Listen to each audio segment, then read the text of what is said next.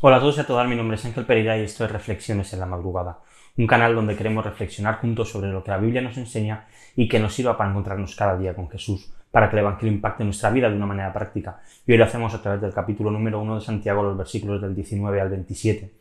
El refrán en español dice muy sabiamente que no hay mayor ciego que aquel que no quiere ver. Y la verdad es que esta, esta frase está llena de realidad.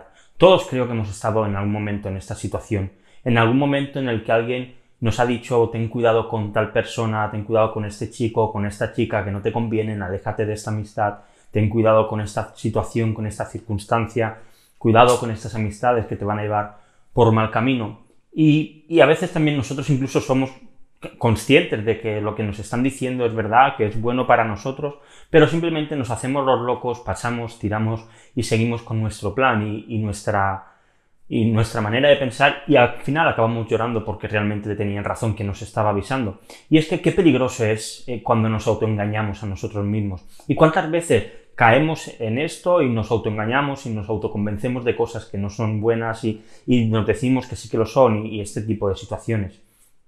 Pero si en nuestra vida habitual nos autoengañamos, ¿Cuánto más no puede pasar esto en el ambiente espiritual, en la parte espiritual de nuestra vida? Qué fácil es que pensamos que estamos haciendo el bien cuando realmente no es así. Y dice el texto de hoy, esto lo saben, mis amados hermanos, pero que cada uno sea pronto para oír, tardo para hablar, tardo para la ira, pues la ira del hombre no obra la justicia de Dios, por lo cual desechando toda inmundicia y todo resto de malicia, reciban ustedes con humildad la palabra implantada, que es poderosa para salvar sus almas sean hacedores de la palabra y no solamente oidores que se engañan a sí mismos. Porque si alguien es oidor de la palabra y no hacedor, es semejante a un hombre que mira su rostro natural en un espejo, pues después de mirarse a sí mismo e irse inmediatamente se olvida de qué clase de persona es.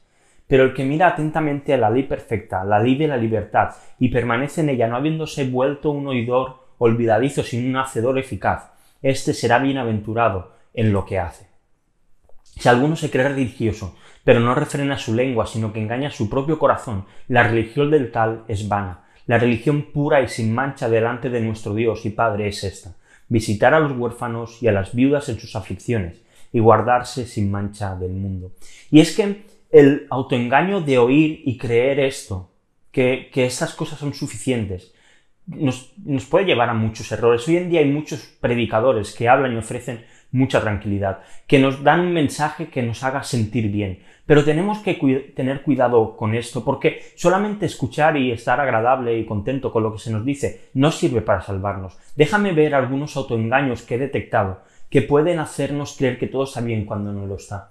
Y el primer autoengaño es una buena doctrina. Y quizá esto te choque, porque la realidad es que la doctrina es básica, la doctrina es esencial. La doctrina nos ayuda a conocer quién es Dios y la doctrina afecta nuestra vida personal y afecta nuestra vida de iglesia. Pero poder tener toda la doctrina y todos los conocimientos de todos los misterios puede ser no, puede ser no, no suficiente para que esto nos lleve a salvarnos. Dice Santiago 2.19, tú crees que Dios es uno, bien haces.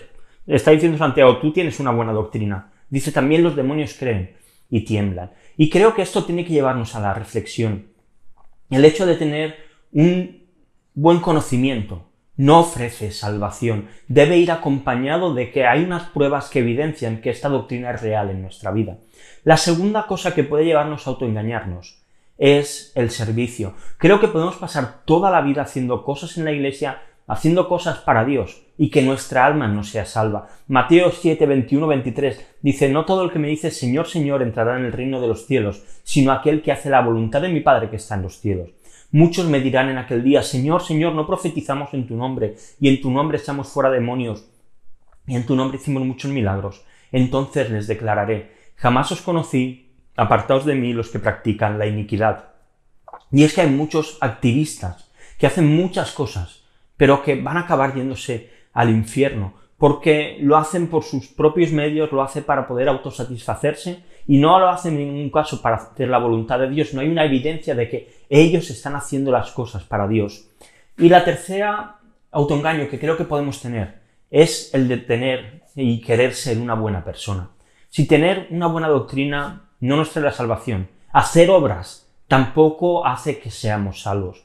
Por supuesto que las buenas obras es un síntoma de que somos cristianos, pero no es la verdadera evidencia. La regeneración, el cambio de corazón, la transformación que el Espíritu Santo hace en nuestro interior, el nuevo nacimiento, este es el que nos da salvación. La gracia por la cual Cristo nos ha escogido como sus hermanos. Y nuestra misión es escuchar la palabra, es hacerla, no según nuestra voluntad, sino según la voluntad de Dios, y entonces hacer obras que evidencien aquello en que hemos creído.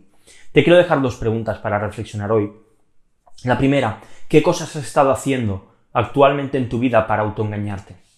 Y la segunda, ¿cómo crees que podemos glorificar a Dios siendo sinceros con nosotros mismos? Y te dejo también unos textos para que sigamos leyendo la Biblia en un año, Jeremías capítulo del 6 al 9. Y lo dejamos aquí por hoy. Si te ha gustado el vídeo y lo estás viendo en YouTube, pues dale a like, suscríbete al canal y dale a la campanita si no lo has hecho. Si lo estás viendo en Instagram, dale a me gusta, sigue la cuenta si no lo haces, compártelo en tu historia para que otros puedan ver pues, la reflexión de hoy.